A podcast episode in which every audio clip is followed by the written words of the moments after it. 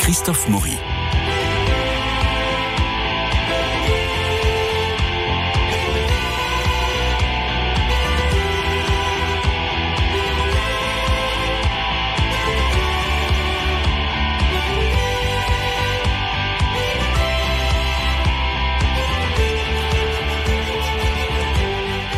Alors sur ce générique, Bernard Médioni, vous allez nous passer quelques annonces, notamment il se passe quelque chose à la, à la, à la Filmothèque voilà, la du quartier latin. Bonjour cher Christophe et bonjour à tous.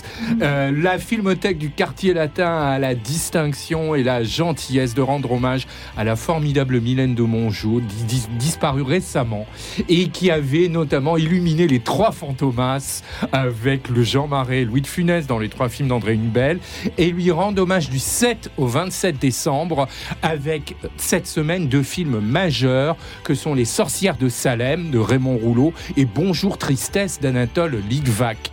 Elle m'avait confié que Bonjour Tristesse avait été un tournage très difficile parce qu'Anatole Litvak criait tout le temps et était toujours d'une humeur absolument épouvantable. Et Les Sorcières de Salem, elle avait mis quelques réserves euh, sur la sympathie euh, et sur les bonnes manières du couple Simone Signoret et Yves Montand il n'en reste pas moins que ce sont des films extrêmement, euh, enfin tout à fait majeurs. Les Sorcières de Salem, c'est en plus. Redonnez-nous l'adresse, s'il vous plaît, nous allons la le voir. La Filmothèque du quartier latin, on est rue Champollion. Voilà. Au quartier latin, à deux pas du Champeau. Euh, et, et c'est vrai, alors ils sont pas vraiment concurrents, mais il y a toujours un choix de programmation aussi judicieux que, que fécond. Parfait, merci beaucoup Bernard Medioni. Euh, Marie-Noël Tranchant, bonjour Dominique Borde, bonjour. Bonjour Christophe. Donc vous nous emmenez au cinéma et nous allons tout de suite euh, voir Maestro. Alors Maestro, c'est dans la famille Dumas. Le père c'est Arditi, la mère c'est Miu Miu, le fils c'est Yvan Attal. Le père est chef d'orchestre. Le fils est chef d'orchestre et euh, il a euh, une, il obtient une énième victoire de la musique classique. Et puis il apprend, le fils François, qu'il a été choisi. Non, le père, pardon, apprend qu'il a été choisi pour diriger la Scala, ce qui était son rêve. Seulement le problème, c'est qu'il y a eu une erreur de téléphone et ce n'est pas le vieux chef d'orchestre qui est attendu à la Scala de Milan, mais son fils. Film peut-être sur l'incommunicabilité entre père et fils qui est ici joué. En tout cas, on écoute la bande-annonce.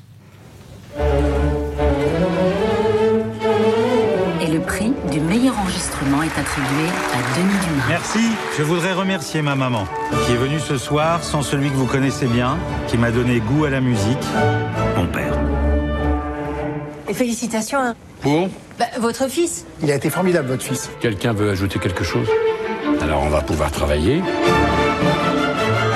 Arrêtez Oui. Il s'est passé quelque chose d'extraordinaire. On me propose la Scala. Mais non. Non, mais c'est génial ça, bravo. La Scala. Je suis content pour tout. On a un problème. Ce n'est pas au bon Dumas que j'ai proposé le poste. Mon assistante s'est trompée. Elle a appelé votre père au lieu de vous appeler vous. C'est une blague. C'est une catastrophe. À la Scala. À la Scala. Dans sa tête, il est déjà à Milan, lui. On manque de temps. Denis, parlez à votre père. Faut que t'arrêtes de te sentir toujours écrasé par ton père. C'est la Scala. Denis, c'est ton rêve. J'ai pas l'expérience de mon père. C'est pour lui que tu voulais faire de la musique? Je voulais être proche de lui. Tu trouves qu'on est pareil? Non, non, je te ressemble pas, non. J'ai pas fait les choix que t'aurais aimé que je fasse. Mhm. Je suis pas le fils que t'aurais rêvé avoir. Si tu passes à côté de ça, tu t'en remettras pas.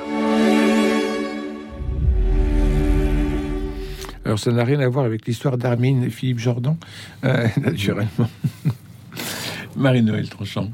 Bien, c'est une, euh, une, une, idée de comédie comme une autre, et pas plus mauvaise qu'une autre, euh, même un bon point de départ.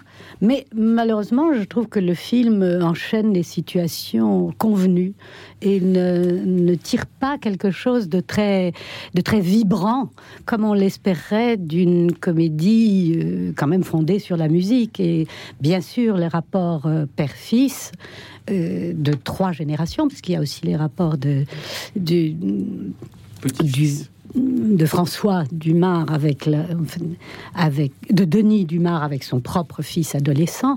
Donc euh, la musique, je trouve que c'est un lien euh, merveilleux parce que ça peut euh, créer aussi bien des ententes et des harmonies euh, très subtiles euh, que des, des drames et des tensions très fortes. Mais vraiment, j'ai été déçue par le film parce que je le trouve très conventionnel, que les jeux des acteurs euh, ne sont pas très convaincants. Euh, Pierre Arditi, que j'aime beaucoup, qui est, qui est tellement généralement bondissant, euh, plein de flammes, là est très figé. Yvan Attal, avec son côté renfrogné, hum, pourrait être émouvant, mais il est un peu trop euh, monocorde. Et voilà, c'est un Bon. film plutôt monochrome, monocorde, ce qui est dommage pour un grand film sur la musique. Et, et sur- et pour des c'est- qui qui ont quatre cordes. Euh, Bah, le- non, le, le prétexte du film, c'est de réunir deux générations d'acteurs. Il faut dire euh, Mhm. Pierre Arditi, 78 ans aujourd'hui, il faut le dire, et euh, Yvan Attal, euh, 56 presque, il approche de la soixantaine, je crois. Donc le père et le fils, c'est ça. L'argument du film, c'est ça. Je crois que la musique passe en second plan. hein. oui, c'est ce que je dis. C'est- ce qu'on a vu. C'est l'incommunicabilité C'est entre père et fils. Alors c'est ça, ils vont se retrouver. En fait, on peut reprendre, il faut tuer le père, la, la- la- la formule de psychanalyse. Là, il le tue pour le faire renaître, en fait, puisque Mhm. la fin est un petit peu, euh, Enfin, un peu trop téléphonée. Bon, il faut bien Oui, le dire. Et- aberrante. Et aberrante, Enfin, parce qu'on euh, se de- doute bien que ça ne peut pas se passer comme Non. ça. Mais euh, tout, tout, bien sûr, tout, tout s'espère. La, la Scala de Milan, bon, bah, c'est le fils euh, du père, donc il y, a- il y a une rivalité, il y a un antagonisme, mais qui promet une complicité et une réconciliation qui ne tarde pas à venir. hein. Euh, L'argument est très simple pour un, pour un petit film finalement qui, qui donne bon. Bon, Arditi, moi je, je l'ai bien connu aussi et, et c'est très dommage parce que maintenant il est enfermé dans des rôles de vieux grincheux qu'on retrouve d'un film à l'autre. Alors je trouve qu'il mérite mieux. Quant à Attal, ben, on a du mal à l'imaginer en chef d'orchestre. hein. Comme on avait du mal à l'imaginer dans, la- dans la peau du baron en pain quand il jouait dans Rapt, il n'avait pas vraiment l'allure d'un chevalier d'industrie. Là, c'est la même chose, on, on a du mal à y croire. Donc, c'est vraiment idée de, de mettre Vous n'y avez face pas à cru, face mais Bernard deux, deux nous en généra- parler. deux générations d'acteurs, on va et vient entre le père et le fils, mais c'est tellement, c'est vrai que c'est très téléphoné, et c'est un petit peu, moi j'ai pensé à une phrase qui était, je crois que c'est Trintignant qui l'avait dit, et il est tr- c'est très juste, moi j'ai un fils aussi, donc je sais que c'est le cas, dire qu'à un moment ou un autre de la vie, on devient le fils de son peuple, on devient le, le fils de son fils, Mm. quand on est, parce que le fils a, c'est ce qui se passe là aussi, et ça ils le, ils le disent, Et donc il y a deux, trois choses comme ça qui sont assez, assez justes et assez belles dans le film, surtout dans la confrontation finale où il s'explique, où il s'explique sur son égoïsme par rapport à son fils, etc. Et quand on est un fils, moi j'ai un fils qui est un petit peu plus jeune que même que, que Attal, mais euh, il y a des moments où il n'y a pas de confrontation entre nous, mais il est certain que je suis devenu un peu son fils maintenant. Donc Oui, je oui. comprends très bien ce qui se Il passe. y a une prise en charge qui Voilà, de toute façon, parce qu'il y a des tas de choses qu'on ne connaît pas et qu'eux ont connues parce qu'ils sont nés Mm. plus tard et qui sont nés avec la technique, par exemple, avec beaucoup de choses. C'est- un, c'est un troublant, euh, c'est la vie au fond, mais c'est une, une sorte de passage de pouvoir assez troublant. Et ça, il le montre un peu en filigrane dans le film. C'est peut-être la seule valeur du film. Tout à fait. Bernard Médioni. Oui, moi, moi, je suis assez d'accord sur la déception, mais ça n'est pas quand même un film sans qualité. Les dialogues, euh, les dialogues sont assez écrits, sont assez ambitieux. Alors peut-être appliqués, on n'est pas dans les grands dialogues d'Henri Janson ni de Jean-Loup Dabadi, loin s'en faut, mais ils sont quand même euh, assez, euh, assez ambitieux les, uns et les autres. La musique originale, outre la musique classique qui entoure, qui enveloppe le film, il y a une musique originale composée par Florencia Di Concilio qui associe l'allant au raffinement, qui d'ailleurs lorgne vers la musique classique, mais ça fait c'est fait de manière assez euh, assez élégante, euh, assez sophistiquée et plutôt convaincante. J'ai plus apprécié quant à moi la dernière partie parce que là, elle a- on assiste à l'éclosion d'une forme d'émotion et le dénouement, contrairement à mes camarades, même si je trouve ça totalement invraisemblable, Oui. mais finalement comme dans le concert, dans le concert la fin était totalement invraisemblable Oui, là aussi. Mais là, il y a quelque chose qui est qui est chaleureux, euh, qui est consciencieux et qui est donc bien heureux. Et je trouve que ça c'est assez convaincant. Je m'éloigne sur un point de mes camarades, c'est sur l'interprétation. Euh, moi, je trouve que l'un des principaux intérêts du film c'est l'interprétation. Euh, mes camarades n'ont pas cité Miu Miu, qui est douce Oui. et expressive dans le film. Moi, je trouve que Pierre, que Pierre Arditi, contrairement à mes camarades, a une prestance haute en couleur et qui donne beaucoup de dynamique au film. Mhm. Euh, je ne trouve pas Yvon Attal euh, tellement ridicule en chef d'orchestre. Et je le trouvais très bon dans Rapt, dans le rôle du baron oui, mais qui lui avait valu une citation au César du meilleur acteur. Il Cela dit en 25 passant. kilos, mais il, il incarnait pas. Merci. Euh, mais simplement, on retrouve ici la grande lignée des chefs d'orchestre de cinéma, la grande vadrouille, le grand blanc avec une chaussure noire. Mais l'intrigue souffre de la minceur, le d'une minceur qui est quand même regrettable, le personnage de la violoniste sourde et décoratif. Et puis, euh, ça pouvait aller plus loin. Et on le sent, et je dirais que pour conclure ici, le film est mis à notre portée, mais, mène, mais peine à trouver sa tonalité entre le drame et la comédie, desservi par ses conflits, sans doute parce que Baguette s'en va en guerre. Merci euh, Bernard Medioni. Nous passons aux les pires. Alors les pires, on se moque un peu des archétypes du cinéma social. Euh, Lisa Coca et Roman Guéret mettent en scène une équipe de tournage qui recrute des jeunes d'une cité pour tourner. Euh, C'est touchant, poignant, drôle et émouvant. On écoute la bande-annonce. Action Coupé Attends, attends, attends. Ryan Ryan J'étais sur le film C'était bien? Trop bien. et puis moi, il montre que des casasses là. Pourquoi tu dis ça, wesh T'es payé pourquoi Pour tourner dans le film Cousine. Eh monsieur, monsieur, monsieur, prenez le sac, hey, il faut mis sur commande, je vous jure. Fais gaffe quand tu discutes et que j'ai pas éteint ton micro parce que j'entends tout. Insultez-vous avec vos propres mots. Un clochard. Oh, tu fais quoi là Tu fais quoi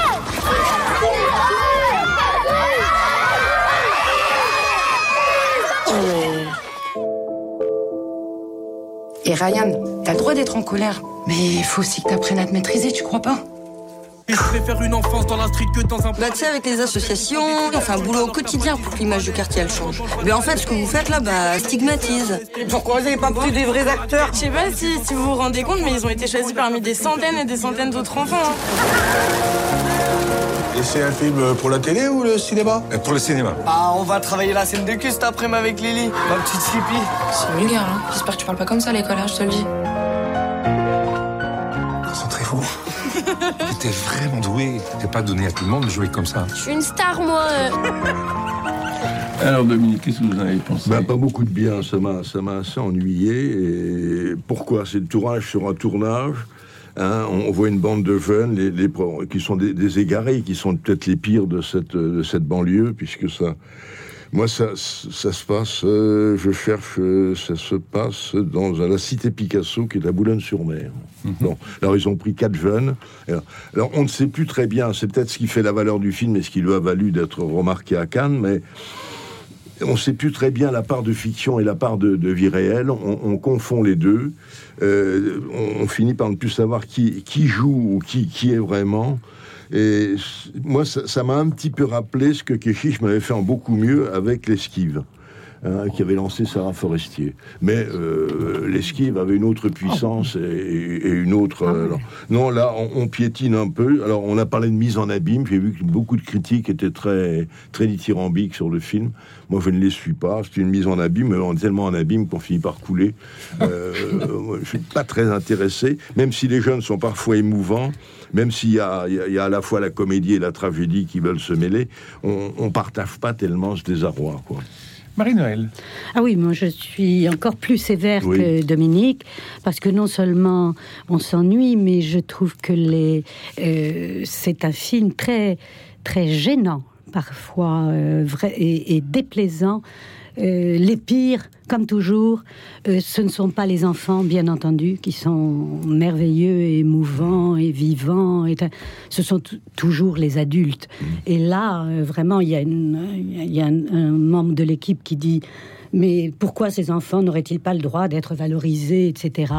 Oui, mais est-ce- certes, mais est-ce que c'est les valoriser que de s'emparer comme ça de ce qu'ils sont, de ce qu'ils vivent, pour en faire une hein. espèce de Mmh. fausse Oui, oui, fiction qui permette Ouais. aux réalisateurs du film dans le film Mm. et aux deux réalisatrices qui sont en plus des directrices de casting d'enfants qui leur permettent de montrer leur virtuosité et de- et du- d'utiliser, de manipuler ces enfants.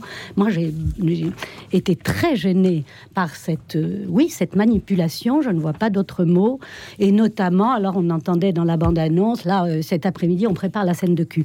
Eh bien, c'est un emblème de ce que ces enfants, ils sont déjà baignés dans une atmosphère constante de, de grossièreté et de, de, Trivialité. de, de trivialité, de sexe, de de- d'insultes, euh, etc.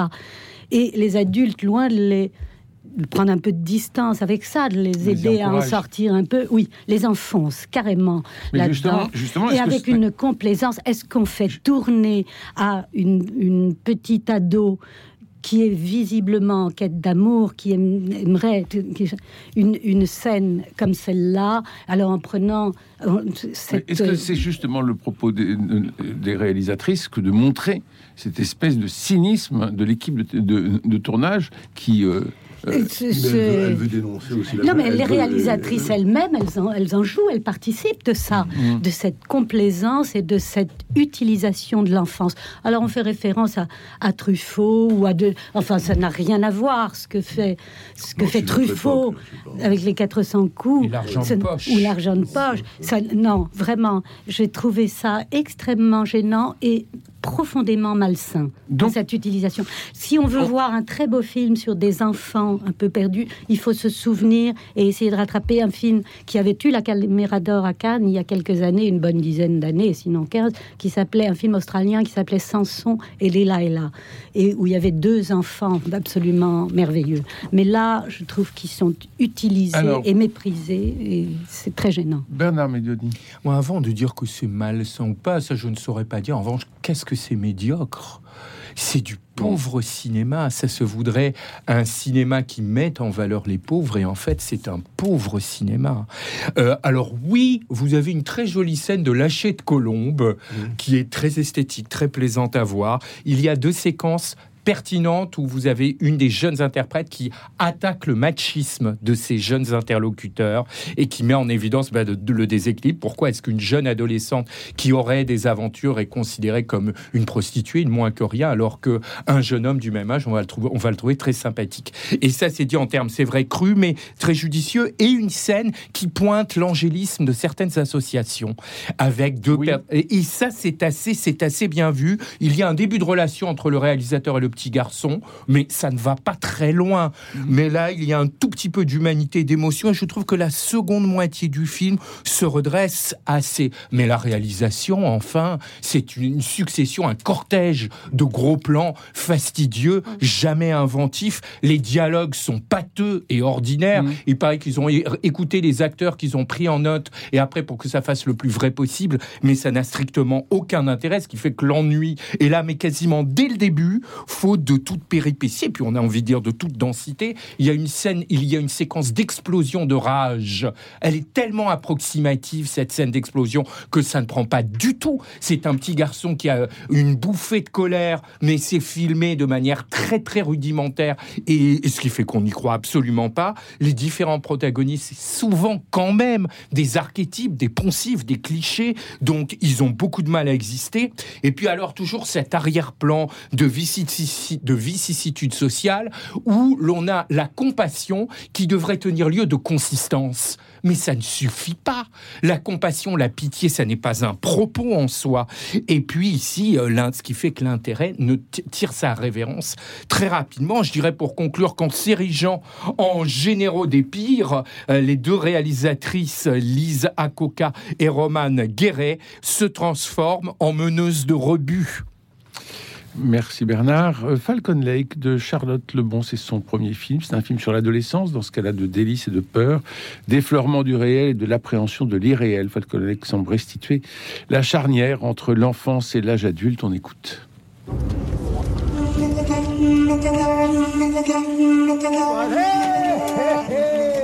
T'as quel âge là, Basset?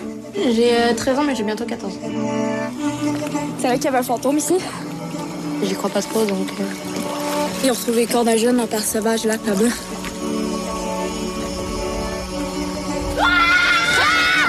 Ah Je me suis ou quoi? Peut-être.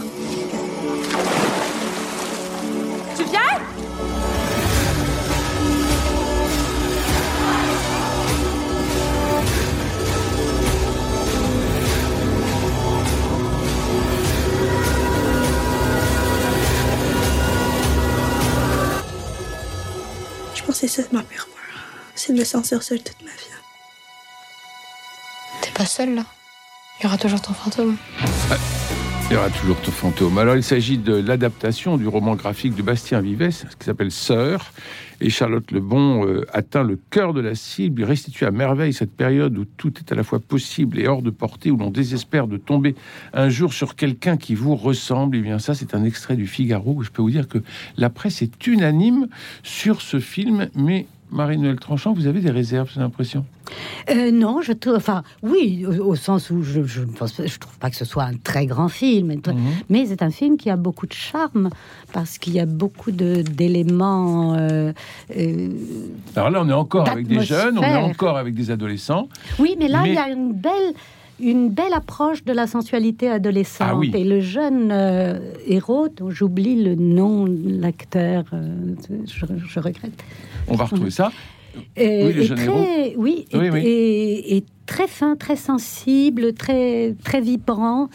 Et hum, il y a quelques scènes euh, très, très justes, je trouve, de, dans ce rapport amoureux avec euh, euh, la jeune euh, voisine, en Oui. fait, chez qui il est hébergé, la jeune. Alors, au-delà de ça, au- au- au-delà de ça, il y a toute la question du fantôme. Alors c'est ça, c'est un film d'atmosphère, c'est un film qui a beaucoup de, de- qui, qui donne à la la quête adolescente, l'incertitude, l'angoisse, l'attente amoureuse, qui lui donne une belle résonance à travers des paysages somptueux d'un lac euh, canadien Oui. avec euh, des forêts donc mystérieuses des donc il y a toute cette Mais atmosphère. la- et on est emmené vers le fantastique vers la mort. Il y a cette attirance de la mort qui peut qui existe aussi chez les adolescents parfois et Ah bah, qui est très bien traduite par ce rapport avec la nature une nature euh, profonde inquiétante les- le lac qui engloutit euh, On a tous les éléments du romantisme, Oui, du romantisme classique. hein. On a le lac, on a la montagne, on a tout ça. Et tous, La forêt. La forêt surtout. Et, et donc tous ces éléments du romantisme, et on plonge dedans une, une, euh, des jeunes euh, qui, sont, qui sont complètement à, à cet âge-là. C'est Moi, je, je trouve que c'est un film formidablement touchant et profond. Oui, et juste, et qui sonne juste. Très Ça, souvent. bravo Charles Mais, Lebon. euh, Vous oui, voulez ajouter, Bernard Non, moi j'ai une question. Est-ce que justement, c'est pas quand vous parliez de romantisme très justement, le thème du lac, c'est un thème très lamartinien de Tout à fait. Lamartine. Est-ce que il n'y a Rousseau. pas un petit peu de ça? Rousseau, Rousseau. les rêveries, les rêveries, Les du rêveries, la quatrième, la, quatrième rêverie. Est-ce qu'on retrouve un peu ces influences Alors toute proportion gardée, Oui, évidemment. oui, oui. Mais, mais peut-être que c'est pas fait exprès. Mais peut-être que c'est fait exprès. Mais c'est là. Et en tout cas, nous, on- enfin, moi, je le lis comme ça, et j'ai trouvé que c'est un film sur l'adolescence qui est. Oui, qui- oui, qui est Je vais pas dire somptueux parce qu'il n'y a pas de, il y a pas de grandiloquence dans ce film, mais c'est un film Non, c'est merveilleux. un mélange assez délicat de réalisme et de, de fantastique profond. euh, C'est très réussi parce que c'est c'est pas psychologique, c'est pas purement poétique, mais en même temps, je dirais que c'est anatomique. On analyse, on voit l'anatomie de l'adolescence à travers le romantisme qui l'entoure, à travers et puis euh, ce tiraillement entre le réel et l'irréel. Mhm. Euh, et ça, ce n'est qu'à cet âge-là que l'on on voit des fantômes. Et puis entre l'amour et la mort. euh, Et entre l'amour et la mort, c'est. Oui, oui. Mais oui, vraiment, tout est là. Tout est là, et ensuite à chacun de nous peut-être dit. Oui, parce que c'est délibérément euh, un peu brumeux, flou, rien n'est expliqué, c'est très sensible, ça parle à l'imagination, à la sensibilité. Donc ça a du charme. Donc nous avons vu pour vous les pires, pour vous éviter de le voir. nous avons vu pour vous Maestro, pour que vous la fassiez rigueur. une idée, À la rigueur. à la rigueur. Et vous n'avez pas vu, messieurs, mais nous avons vu Falcon Lake et nous nous sommes régalés. Le premier film de Charlotte Lebon, c'est euh, très très réussi. Où elle Ouais. tire le vrai du flot, donc en l'occurrence. Merci Bernard, on l'attendait. Euh, nous nous retrouvons la semaine prochaine pour euh, trois autres films de la de l'actualité hein, qui sortent en semaine. Et puis couvrez-vous, il fait très froid. Et ce soir, si vous n'allez pas au cinéma, eh bien nous avons Allez France contre le Maroc. Bonne soirée à tous. À demain.